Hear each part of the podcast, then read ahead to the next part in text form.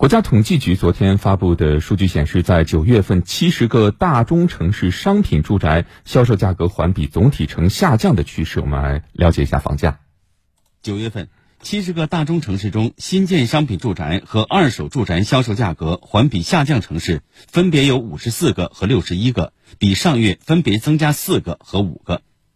九月份，一线城市新建商品住宅销售价格环比由上月上涨百分之零点一转为下降百分之零点一，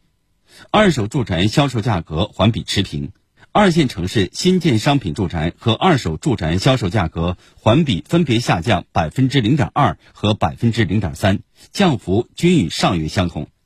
三线城市新建商品住宅和二手住宅销售价格。环比分别下降百分之零点四和百分之零点五，降幅均与上月相同。九月份，七十个大中城市中，新建商品住宅和二手住宅销售价格同比下降城市分别有五十个和六十三个，比上月分别增加一个和两个。其中，一线城市新建商品住宅和二手住宅销售价格同比涨幅一落一升，二三线城市同比降幅扩大。